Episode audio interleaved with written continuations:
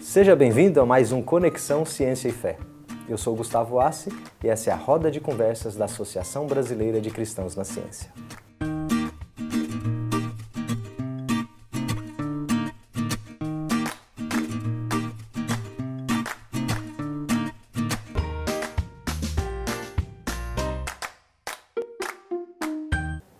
Meio ambiente e a responsabilidade do cristão.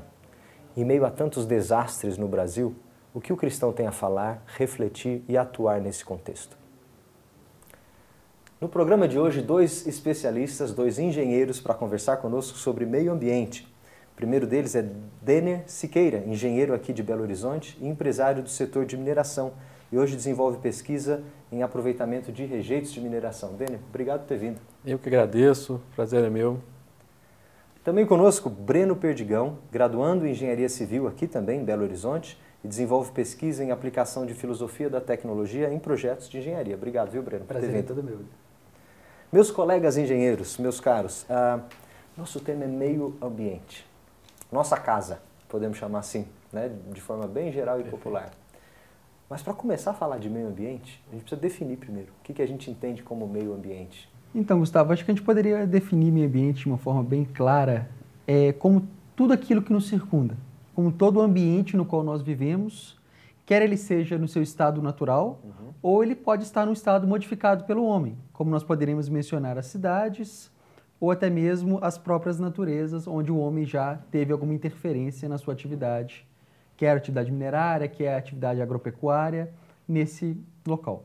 Interessante que não é uma, é uma definição é, comum, né? A gente associa Sim. diretamente ao meio ambiente só aquilo que é natural, uh, florestas, riachos, né?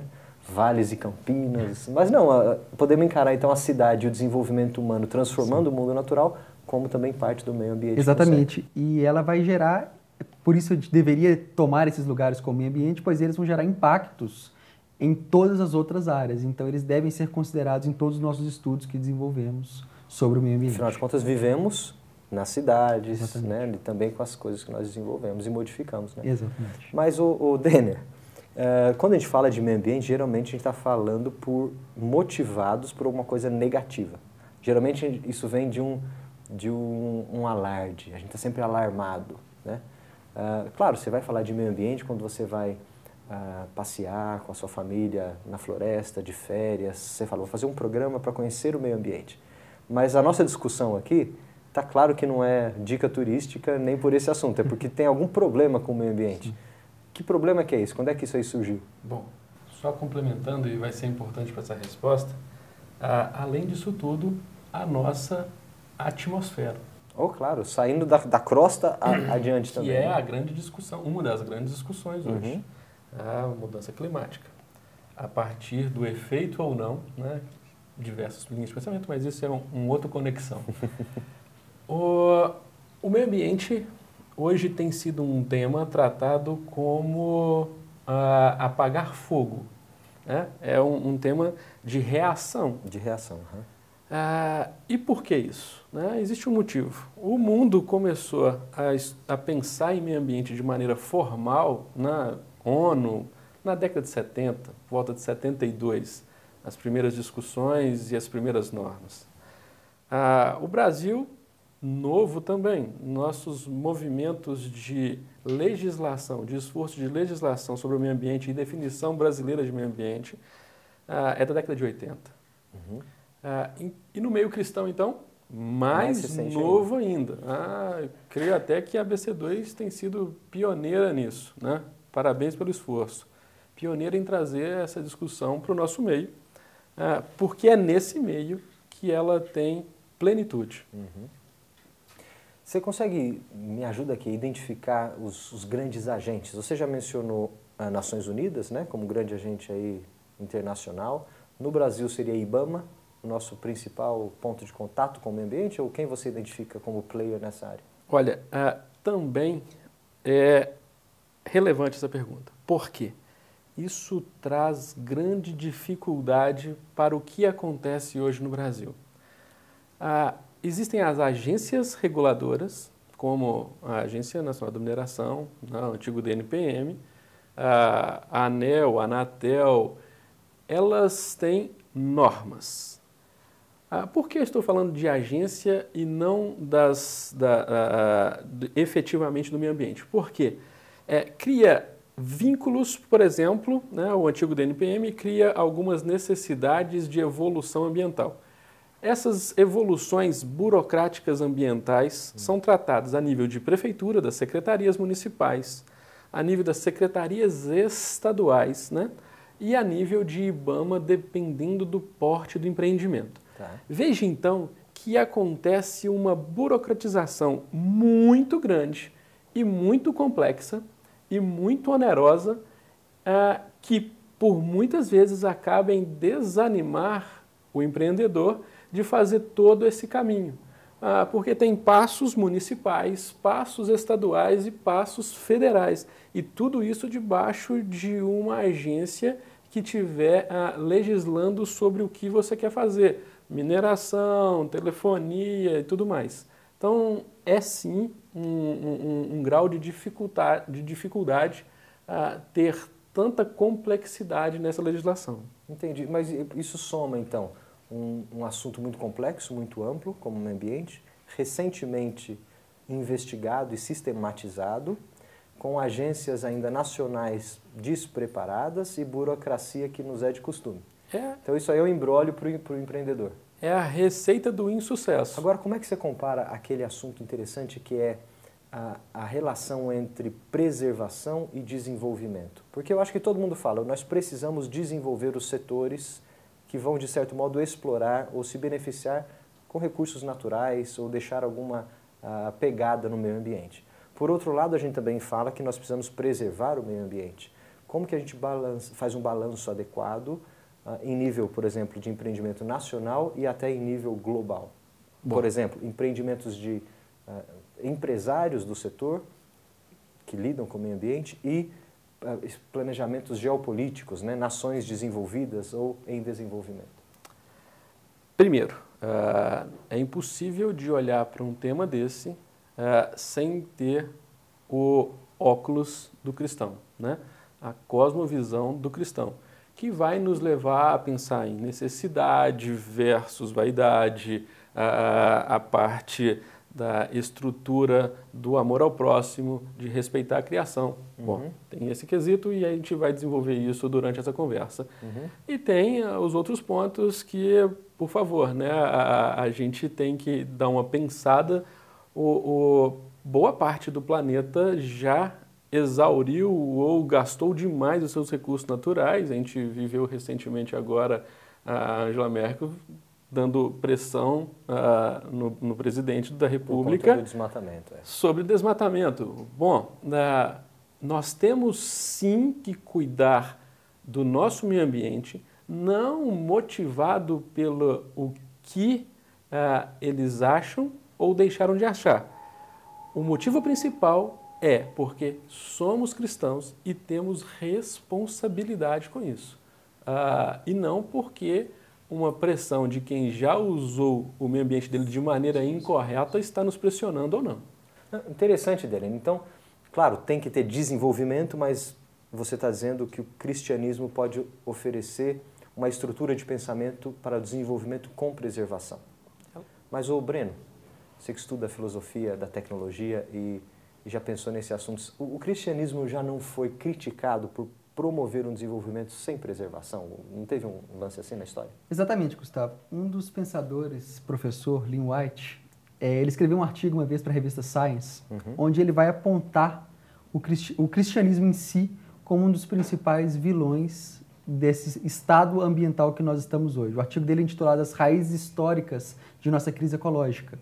E nesse artigo ele vai apontar, primeiro, uma, ele vai tentar trazer uma definição de religião ligada à ecologia tá. onde a ecologia ela está totalmente relacionada àquilo que nós pensamos a respeito de nós mesmos, aquilo que nós pensamos a respeito do mundo em si e aquilo que nós pensamos a respeito de um futuro.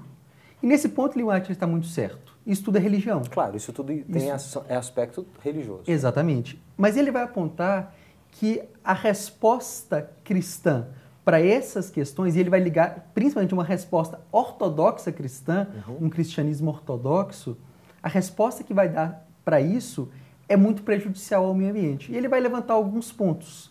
Primeiro, ele vai levantar a criação do homem à imagem e semelhança de Deus.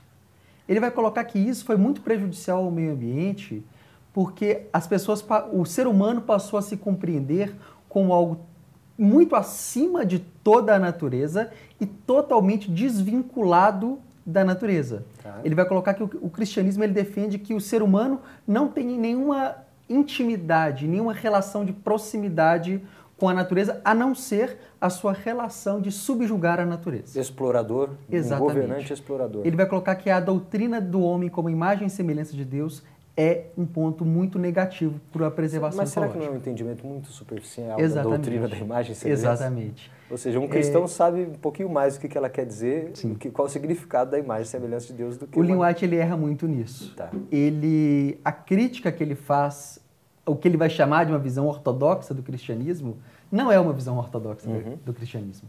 O que ele vai apontar como a verdadeira fé cristã e a fé que ele vai colocar que desenvolveu a relação da tecnologia na Europa, por exemplo, não é o cristianismo bíblico. Se nós pararmos para pensar, a verdadeira doutrina da imagem e semelhança de Deus, ela não distancia o homem da natureza. Claro. Pelo contrário, ela aproxima o homem dessa natureza, tendo o seu aspecto de dominar e subjugar a, a criação, mas isso num caráter de amor uhum. e não num caráter de um domínio cego e refreado. É, nós temos um teólogo muito importante da tradição cristã, Francis Schaeffer, que vai, ele escreveu um livro em resposta a esse artigo do Neil White, que já foi publicado em português sob o título Poluição e a Morte do Homem, onde ele vai mostrar exatamente o contrário do que o Lin White defende. O Lin White ele coloca que a, ele vai comparar algumas visões e que talvez uma das culpas que o cristianismo carrega é ele ter destruído muitas religiões pagãs. Uhum. E que essas religiões pagãs, por defenderem uma divindade na natureza, elas preservavam a natureza mais do que o cristianismo. E o Francis Schaeffer, nesse livro, ele vai mostrar que é exatamente o contrário. Ele começa mostrando que algumas visões, dentre elas a visão pagã, ela não pode nos oferecer uma base, ou como o Daniel colocou, uma cosmovisão sólida para a preservação do meio ambiente, porque ela coloca o ser humano abaixo da natureza. E isso leva, isso impede qualquer desenvolvimento científico ou tecnológico que, como nós vamos ver mais para frente, ajuda-nos na preservação do meio ambiente. Ele vai colocar também que uma visão ateísta não poderia nos auxiliar numa preservação do meio ambiente, porque numa compreensão ateia onde o mundo não tem significado, onde a criação e a natureza não têm propósito, não faz sentido uma busca por preservação dela. Seria uma vida inconsequente. Exatamente. E uma visão cristã falha ou incorreta ou não bíblica, que é o que o Lin White aponta como uma visão ortodoxa, uhum. também é prejudicial ao meio ambiente, porque não compreende o lugar do homem nessa relação. E então Franz Schaeffer vai apontar que somente uma visão cristã bíblica poderia nos ser um fundamento sólido para essa preservação. Então tem muito campo de trabalho para cristão nessa área de defesa da própria cosmovisão cristã, estruturação da cosmovisão cristã na área de preservação do meio ambiente. É isso? Infinito o trabalho, é, mesmo porque... Pô, infinito, não, não disse não. Infinito o trabalho do Será cristão... Que um dia a gente não vai conseguir chegar Exatamente, engenheiro é muito bom. Você usou o termo infinito, eu já estou pensando. Isso aí, assintoticamente infinito. Obrigado, melhorou. A assintota me agrada, ela se aproxima bem... Exatamente. Bom, mas uh, e, e, é justamente o argumento que constrange um, um, um ateu humanista, porque é o seguinte, poxa, no fim do dia, o que, que rege o respeito humano de um humanista a não ser a regra moral de respeitar o humano imagem de Deus? Hum, que coisa, estou acabando com o meu argumento de humanista, reforçando a, a existência de um Deus. E, e, é nesse contexto que não tem jeito de, de um cristão não trabalhar ah, com relação a todas as suas ações de maneira a perceber que existe consequência. E a gente traz para a discussão, nesse momento, um pouco do que é tecnologia, né? uma, uma, busca, né? uma busca de significado, creio que seja uma das, tá boas, sim, das boas definições claro. de tecnologia. E, enquanto mineração, é basicamente uma busca de significado, ah, porque você tem um depósito cria uma rota de processo e só então ele tem valor econômico e viabilidade e só então ele é chamado de minério. Claro. Então, Antes disso, o minério não tem significado contente tecnológico. Isso. Ele é minério, ele é rocha. Exatamente. Ele só vira minério quando você define um fim. E aí entraria aquela crítica que o Schaeffer coloca de que uma visão pagã, ou animista, como ele vai colocar, não poderia fornecer uma base para o cristão agir sobre a natureza, porque ela impediria esse desenvolvimento tecnológico que é favorável ao ambiente. Uhum. Ele não é somente não é destrutivo, mas ele ajuda a desenvolver essa criação, que é o papel e a ordem que Deus dá a Adão no Éden. Boa, olha, excelente. A nossa introdução acho que está bem, bem feita. Entendemos o que é meio ambiente, qual que é a definição mais geral e a amplitude dessa definição. Mas, o Breno, deixa eu te perguntar agora, olhando para a Bíblia. Você acha que tem uma definição interessante, precisa, que nos instrui sobre meio ambiente nas Escrituras? Acho que toda definição básica para a nossa vida a gente encontra lá em Gênesis. Sai de lá. Gênesis vai nos fornecer uma antropologia muito sólida, vai nos oferecer uma base para a atuação do ser humano na natureza muito sólida. Se a gente pegar a criação do ser humano, Deus, quando cria o homem e o coloca no jardim, ele dá ordens a esse homem. Deus determina mandatos para esse homem de como ele deveria atuar. Deixa eu ler aqui, Gênesis 2, versículo 15. Diz assim, uma frase só. O Senhor Deus colocou o homem no jardim do Éden para cuidar dele e cultivá-lo. O que isso aí nos ensina? É, dentro dessas ordens que Deus dá ao homem, relatadas neste capítulo do livro de Gênesis, é, uma delas é para o homem desenvolver e cuidar uhum. da criação. E aqui já nos impede, voltando àquele artigo do New White, ele esqueceu dessa palavra, de que a ordem que Deus dá ao homem não é simplesmente de desenvolver, mas de proteger aquele local. Claro. Mas de cuidar daquele local, então nos leva a um desenvolvimento responsável. Então a gente poderia ir como primeira doutrina bíblica que nós tiramos para a preservação do meio ambiente, como a, a doutrina dos mandatos culturais que Deus dá ao homem, de cuidar e de preservar aquele ambiente de ajudar a desenvolver aquele local, e aí entraria a nossa engenharia, entraria as tecnologias, que são ordens, são mandatos de Deus para o homem, de desenvolver a criação, mas desenvolvê-la de uma forma responsável, desenvolvê-la de forma a não destruir a natureza, mas preservar. Por isso, o homem ele não é dono do meio ambiente. O homem ele não é dono da criação, ele é mordomo. E aí vem a noção de mordomia uhum. que Deus dá ao homem, num senso de responsabilidade, de compaixão e de justiça, não só com o meio ambiente, mas também com o seu próximo, de proteger e de guardar aquele local. Então, o Denner, esse nosso relacionamento com o meio ambiente, ele não é uma invenção nossa. Ele é um mandato, ele é estrutural. Está lá no, no, início da nossa formação. É isso? Exato. além de ser o nosso primeiro mandato. Né? E não só Velho Testamento, para quem está nos ouvindo e, e, não sabe que também o Novo Testamento reitera diversas vezes uhum. que uh, o Deus Criador, uh, que Jesus, então, revestido uh, de toda essa autoridade, em si está resumido todo isto. então, existe sim essa, essa, essa correlação de Gênesis a Apocalipse. Ah, então, é tão importante esse tema e tão pouco lembrado. É, e mesmo assim, ele perpassa por, todas, por toda a Escritura. O, o Breno, e pensando agora com o teu conhecimento de filosofia da tecnologia, quem que atua, escreve, pode nos instruir de forma sistemática aí nesse campo? Então, aqui a gente poderia levantar três nomes que são básicos, tão vivos hoje, que poderiam nos auxiliar nesse campo, que é o Dr. Egbert Skirman, ele foi primeiro-ministro na Holanda, uhum. ele é engenheiro civil e também filósofo.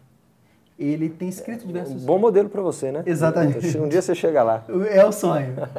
é, ele tem desenvolvido muitas pesquisas, principalmente na área de agricultura na Holanda, na época que ele foi primeiro-ministro daquele lugar, e diversas pesquisas relacionadas à engenharia genética, a engenharia, aplicações da engenharia civil na agricultura e ele vai apresentar noções do que ele vai chamar de tecnicismo, uhum. que tem influenciado muito a nossa compreensão do meio ambiente hoje.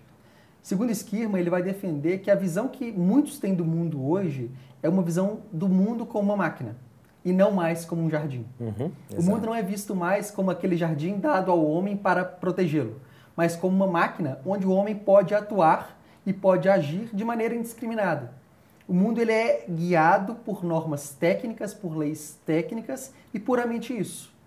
E isso impede, isso inibe toda aquela visão que nós conversamos aqui da responsabilidade do homem agir sobre a natureza a partir do momento que não são mais as leis divinas que regem a ação humana, mas as leis da técnica, as leis de eficiência, de eficácia, as leis econômicas. Se é tecnicamente possível, eu devo fazer, uhum.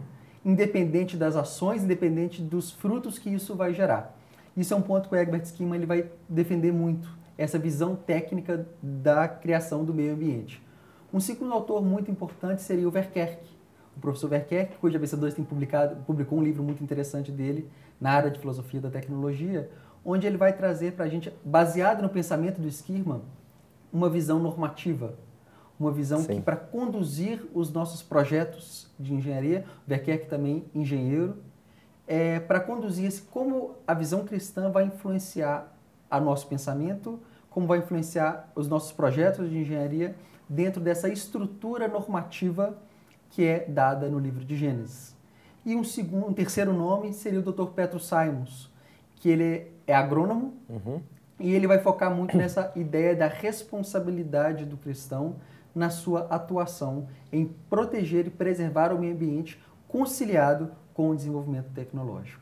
Então tem bastante gente trabalhando a fundo, cristãos sinceros e verdadeiros que desenvolvem uh, nesse, nesse assunto, né? Pode nos instruir. Deixa eu fazer um parênteses aqui. Na série da ABC2, com a editora Ultimato, você vai encontrar o livro Fé, Esperança e Tecnologia, do professor Egbert Skillman, que faz uma crítica muito interessante ao tecnicismo, como o Breno acabou de explicar. E também o livro Filosofia, uma introdução à filosofia da tecnologia, uh, cujo um dos autores é o Martin Verkerk, também na série de livros da ABC2. Senhores, é, não podemos negar então que existe um mandato bíblico para cultivo do jardim, ou seja, exploração, para benefício, gozo, desenvolvimento da humanidade, mas também um mandato para o cuidado, o zelo e a mordomia. Acho que aqui uh, temos uma base bem sólida para a gente analisar agora os nossos problemas. Ô Denner, você sendo empresário do setor de mineração, não tinha como você passar por aqui a gente não tocar nos, no assunto das grandes catástrofes ambientais que estão bem próximas da gente aqui. Uh, os rompimentos das barragens de rejeito lá em Mariana e em Brumadinho. Claro que isso é consequência de alguma coisa mais profunda. Na tua análise, o que, que acontece? Qual que é o, o cerne da questão que nos leva a ter desastres e tratar dos desastres dessa forma? Utilizando a, a revelação especial que é a Escritura, né, que é o único jeito de ver plenamente um problema ambiental. Né? E voltando no início da nossa entrevista, do nosso bate-papo, nós identificamos que temos um mandato de mordomia. Uhum. Tá? Como é que a gente vai projetar isso? E o mandato de cuidado, de como é que a gente vai manter isso ah, de maneira correta. Então, te respondendo, tiveram dois problemas: projeto ruim e manutenção ruim. Uhum. Projeto ruim é estranhamente possível, ainda é, que seja dimensionado uma barragem com alteamento a montante. Traduzindo para o português, o que é alteamento a montante é fazer a ampliação da barragem em cima do rejeito já estocado. Poxa, difícil. E o Brasil ainda permite isso. Segundo é a manutenção, ou uhum. seja, a, de, usando essa nossa revelação, viu como é que ela funciona?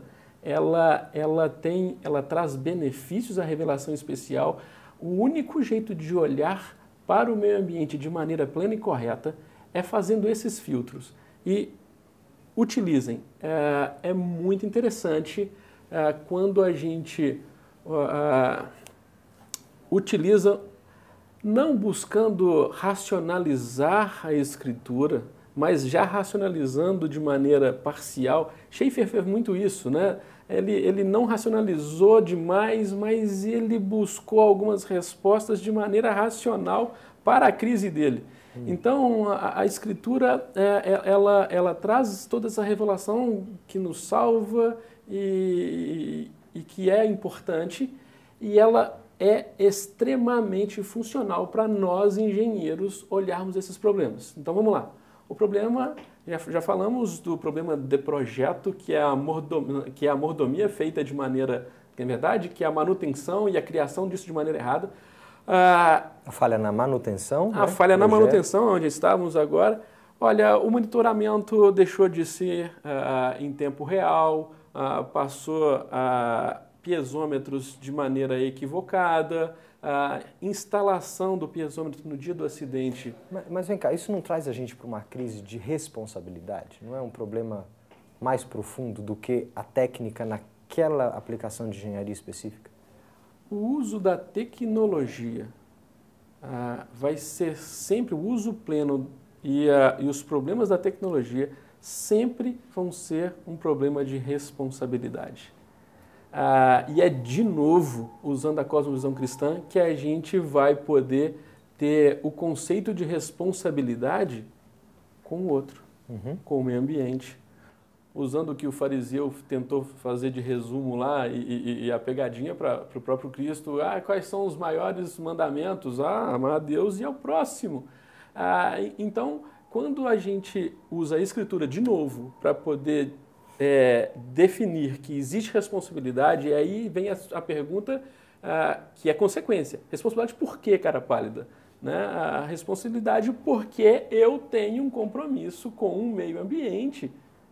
Ah, então é isso. Se não tiver Cristo, ah, se não tiver um conceito de mordomia a partir de questões de do cuidado, sempre vamos ter questões, sempre vamos ter problemas de responsabilidade. Claro, responsabilidade envolve um referencial, ser responsável diante de alguém, não é? Então, o que você está querendo dizer é que a nossa responsabilidade na ação técnica ou tecnológica, qualquer que seja ela, com grande ênfase em meio ambiente, uh, exige uma responsabilidade porque está fundamentada no nosso relacionamento com Deus. Isso aí. Ah, o cristão tem condições de enxergar e estruturar seu pensamento, sua visão dessa forma. Uh, o, o mundo não cristão talvez tenha dificuldades de encontrar as raízes, porque ele vai colocar ídolos, né, desenvolvimento econômico, uh, exploração de recursos até o final por uma outra justificativa, por conta da falta de um ponto de contato. Gustavo, você colocou muito bem. Isso aí, para isso a legislação. Exatamente. Para isso existe Uhum. A legislação. O aspecto Exatamente. regulador ou normativo, é isso? Exatamente. Colocando dois pontos aqui, as duas palavras que foram muito interessantes. A ideia de legislação e a ideia de desenvolvimento. As duas se casam muito bem se nós partirmos de, de todos esses autores que nós trabalhamos aqui, todos eles vão defender uma coisa em comum, inclusive o Lin White. O problema da ecologia hoje não é falta de tecnologia, Uhum. não é falta de ciência. A tecnologia e a ciência, por si só, não vão resolver o nosso problema. Todos eles vão defender que o nosso problema é moral. E, indo um pouco mais fundo, o nosso problema é religioso. Se nós partirmos de uma filosofia distintamente cristã, nós vamos ver que Deus, ao criar todas as coisas, Deus estabeleceu leis e normas que regem todas as coisas, Uhum. inclusive a ação do homem. Existem leis que nós não temos como fugir delas. A lei da gravidade nós não podemos Exemplo negá-la. clássico, né? Nós não podemos negá-la. Mas existem leis que nós podemos quebrá-las. Existem leis que elas são suscetíveis a serem infringidas pelo homem, Ignoradas. ignoradas pelo homem. E é isso que tem sido feito em relação ao meio ambiente. Se nós pegarmos uma estrutura normativa que é muito bem desenvolvida pelo filósofo cristão Hermann Doivert, Uhum. é, essa estrutura normativa ela é regida por leis e por normas dadas por Deus para todos os aspectos, para toda a diversidade de aspectos da criação. E essas leis e essas normas, elas têm que ser a base e o fundamento da nossa ação no mundo, da nossa ação como engenheiro no mundo. Essas leis vão desde leis econômicas, desde leis morais e éticas, de amor ao próximo, como leis formativas do- da atividade engenheril, da, da profissão do engenheiro, que devem regir a nossa prática da responsabilidade. O professor Skirman ele vai trazer uma definição que ele vai chamar de ética de responsabilidade, que é quando nós atuamos na formação e na modificação do meio ambiente, quer na atividade minerária, quer na atividade agropecuária, ou qualquer atividade que envolva o meio ambiente, nós devemos ter, responder por aquilo que nós estamos fazendo. O professor Esquima vai colocar que nós devemos fornecer resposta das nossas motivações, nós devemos fornecer resposta dos motivos pelos quais estamos fazendo aquilo, como estamos fazendo aquilo, e não simplesmente agir. Uhum. Então, essa ética de responsabilidade é muito importante para o engenheiro, porque ele vai ter que começar a pensar o porquê daquela ação. E não simplesmente porque a tecnologia me permite fazer, claro. eu devo fazer, mas os, as motivações que estão me levando a fazer aquilo. Tem, muito, tem muitos uh, outros aspectos além somente da viabilidade técnica e econômica. Né? Agora, uma, uma, eu como docente de uma universidade de engenharia, uma faculdade de engenharia no Brasil, uh, eu vejo que muitas vezes nós nos limitamos no ensino de engenharia na análise e na síntese, mas deixamos de lado a crítica. Então, por exemplo, basta eu ensinar para os meus estudantes de engenharia que um projeto de engenharia tem que ter viabilidade técnica, ou seja, tem que funcionar, e viabilidade econômica. Mas não para aí. Tem outros aspectos que fazem parte de uma crítica mais ampla da engenharia, de qualquer empreendimento tecnológico, seja ele uma barragem de, de rejeitos, né? Uh, que tocam outras áreas da nossa existência, da nossa realidade. Se eu desconsidero a projeção desse projeto nessas outras áreas, eu tenho uma visão de uma cor só. Né? Exatamente. Eu acho que isso é muito predominante dentro das faculdades de engenharia hoje, que nutrem um mito de uma neutralidade tecnológica. Uhum. De que as tecnologias que nós desenvolvemos, elas são neutras. Elas não têm nenhum impacto moral, elas não, deve, não são influenciadas pela religiosidade ou pela forma de pensar do engenheiro, mas elas são puramente técnicas. Isso é falso, isso é uma mentira, porque aquilo que eu creio é influencia no que eu projeto. Uhum. E aquilo que eu creio, ele vai moldar a forma como eu projeto e as motivações de eu estar desenvolvendo aquele claro. empreendimento. É indissociável, né? Exatamente. Meus caros, nós estamos chegando no final do nossa, da nossa conversa aqui por questão de tempo, porque senão a gente ficaria horas e horas conversando desse assunto. Uh, mas, claro, a gente falou de desastre, de catástrofe. Eu queria terminar numa nota um pouco mais positiva, porque tem esperança, né? tem um final já desenhado, projetado, nos esperando, que nos dá uma, uma esperança de trabalho na área tecnológica, de engenharia, de desenvolvimento e preservação enquanto estamos aqui. O que eu quero dizer é o seguinte: como é que a gente enxerga meio ambiente no contexto, no arco histórico da criação, queda e redenção? Bom, uh, logicamente, a gente é cristão, uh, Cristo nos deixou as boas novas do evangelho dele. E hoje, essa, essa entrevista e a atitude da ABC2 de estar perseguindo esse tema já me coloca de maneira muito mais otimista como engenheiro, empresário e, além de, acima de tudo, cristão, pai, ah, numa, numa boa expectativa de que esses diálogos, e não só diálogo, hoje a gente falou aqui de temas que, de ações, na verdade, de motivações e de ações. Ah, isso é bom, ah, isso já está sendo construído. Ah, tenho sim, um, um, e creio numa perspectiva de que isso está melhorando e tendo nós cristãos como personagens importantes, por que não dizer principais, porque essa moral nasce da, dessa nossa cultura. Ah, tenho acreditado e tenho visto movimentos, bons movimentos para rever o porquê de um avanço tecnológico sem uma avaliação crítica ah, das suas consequências, né? o porquê o consumo da tecnologia sem a avaliação do necessito ou não, ah, e tudo isso ah, só consolida o motivo principal, porque não tem jeito de ter uma preocupação dessa sem entender e saber que é motivada por uma centelha do Criador. Uhum. Isso tem deixado muita gente ah, preocupada? Por que essa motivação? Será que eu sou um cristão? Será que isso está me, me tornando um cristão? Eu acho que tem funcionado não só para a preservação do meio ambiente, mas também como uma pregação. Testemunho. Um testemunho. Mas, o Breno, a imagem, a linguagem, o símbolo do jardim é muito forte, né? Acho que o Skillman é muito feliz quando ele analisa e destrincha a, a ideia do jardim. Para terminar na tua última participação aí, como que a gente enxerga o jardim na criação, no seu mandato, o jardim sendo uh, abusado, destruído por conta da queda e o jardim restaurado? Qual é a imagem que está lá no final nos apontando para esse jardim? É, o esquema ele é muito bacana nisso que ele coloca. É, ele vai chamar isso de paradigma do jardim de que nós, quando atuamos na criação, nós devemos ter em mente o mundo como um jardim, que foi aquilo que Deus deu para Adão. Então, partindo da criação, nós temos esse mundo perfeito, criado por Deus em perfeição, dado ao homem em perfeição, mas o homem pecou. O homem falhou na sua administração e vem falhado uhum. na forma de cuidar, na forma de preservar a criação. Mas nós, como cristãos, nós não depositamos a nossa esperança na tecnologia, nós não depositamos a nossa esperança na ciência.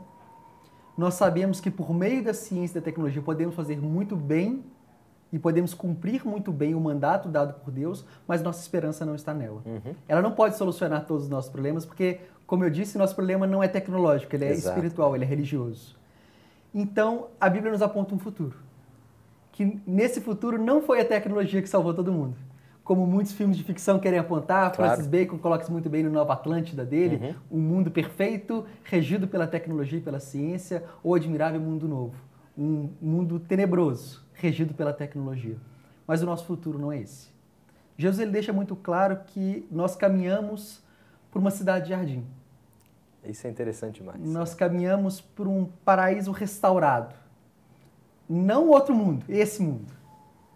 Restaurado por Deus em perfeição, onde nós habitaremos num mundo pleno, num mundo restaurado por Deus e redimido por Cristo. Um mundo onde nós poderemos atuar, onde nós poderemos continuar desenvolvendo, desenvolver a nossa criatividade, desenvolver as nossas tecnologias, desenvolver o nosso trabalho de engenharia, mas num mundo perfeito. No mundo onde nós andaremos em consonância com a criação, onde o nosso trabalho não destruirá a criação, mas não por causa do nosso trabalho, mas por causa da obra redentiva de Cristo que restaura todas as coisas. É interessante demais. Olha que coisa linda a paralelo dos dois símbolos, o paralelo a, a continuidade, a transformação dos dois símbolos. No contexto da criação, você tem o jardim. Talvez aquilo que a gente mais associa com a ideia de meio ambiente. Foi assim que a gente começou a conversa, bucólico. Uh, mas aí o desenvolvimento humano atua nesse jardim. E a gente começou dizendo que o meio ambiente tem que ser pensado também como englobando as nossas transformações do meio ambiente. Agora, a imagem lá na restauração, na consumação do tempo, é a cidade. E a cidade não é nada senão fruto do desenvolvimento e construção humana sobre o jardim, sobre os recursos naturais entregues. Então, nós vemos um jardim plantado mas a Nova Jerusalém, uma cidade onde o desenvolvimento humano fez parte ou é necessário ou se envolve na construção e manutenção de uma cidade. Então, uh, eu acho essa, essa, esse contraste dos dois símbolos, do jardim e da cidade, eu acho que eles nos ensinam muito, mas nos deixam uma nota de esperança, uma nota muito positiva. Nós temos para onde ir, sabemos onde vamos chegar, mas lá continuaremos desenvolvendo o cultivo do mundo criado. Como ir para lá? Como ir para lá? Aí só Jesus Cristo nos leva até lá, meu caro. É isso aí. Não é? Não é a ciência, não é a tecnologia que nos salva e nos resgata, mas é Cristo em nossos corações que é o único caminho, a verdade e a vida. Deixa eu terminar com o Salmo 24, versículos 1 e 2. Do Senhor é a terra e tudo o que nela existe, o mundo e os que nele vivem pois foi ele quem fundou-a sobre os mares e firmou-a sobre as águas. Denner, Breno, obrigado pela conversa, obrigado pela participação. Para a gente encerrar agora, eu vou pedir que vocês deem Dois conselhos rápidos para dois públicos distintos. Eu vou pedir primeiro que o Denner converse com os seus colegas profissionais, talvez do setor de mineração, mas seus profissionais, colegas engenheiros que lidam diretamente com o impacto sobre o meio ambiente. E também talvez com os legisladores, aqueles que estão na posição de formar políticas públicas e tomar decisões de legislação. Olha aqui para essa câmera e deixe uma mensagem para seus colegas. Ó, uh, principalmente para os legisladores. Né? Olha, o, a atitude de ter deixado, uh, por exemplo, é, que a norma permitisse esse tipo de alteamento, mesmo sendo avisado constantemente pelo mundo acadêmico, pelo mundo cristão, e até hoje esse, essa legislação não, não ter sido alterada, traz grande vergonha uh, e grande necessidade de que seja avaliado o porquê de não ter sido alterado até então. É nesse contexto que temos que colocar de maneira muito prática a questão da responsabilidade e da culpa. Ah, não é uma mensagem final muito muito amistosa, mas é a que é mais necessária hoje. A gente precisa de mudar isso imediatamente. Obrigado, Denner. Breno, deixa eu pedir para você falar agora com uh, professores, educadores, aqueles formadores de opinião, talvez dentro de casa, na sala de aula, nossos futuros colegas engenheiros, estudantes e talvez pais de família. Uma mensagem aí, talvez até mais pastoral para os nossos irmãos que se enveredam por essa linha. Meus irmãos, meus amigos, acadêmicos, pais, é, esse tema da responsabilidade do cristão no meio ambiente é muito importante para a nossa formação acadêmica, mas também para a formação dos nossos filhos é, o cristão tem um papel muito grande a exercer. Você que está na academia, você que está na faculdade, formando ou se graduando numa uma área tecnológica ou na própria engenharia, não feche a sua mente apenas aos aspectos técnicos, apenas aquilo que é apenas o que é numerável, quantificável, mas também as implicações do seu trabalho, também as implicações daquilo que você faz. Como que a sua fé pode afetar a sua forma de pensar? Como a sua fé pode afetar a forma como você projeta, a forma como você produz? Leia, estude, pesquise. Existe uma, existe uma ampla quantidade de livros, variedade de áreas que nós podemos nos aprofundar para pensarmos nessas áreas. Pais, não deixem de instruir os seus filhos de que é responsabilidade nossa, como cristãos, preservar a criação. Mas, acima de tudo, não deixe de apontar para eles que a nossa esperança final é um paraíso restaurado por Cristo. Eu acho que é isso. Muito obrigado. Obrigado, Denner. Obrigado, Breno, pela conversa.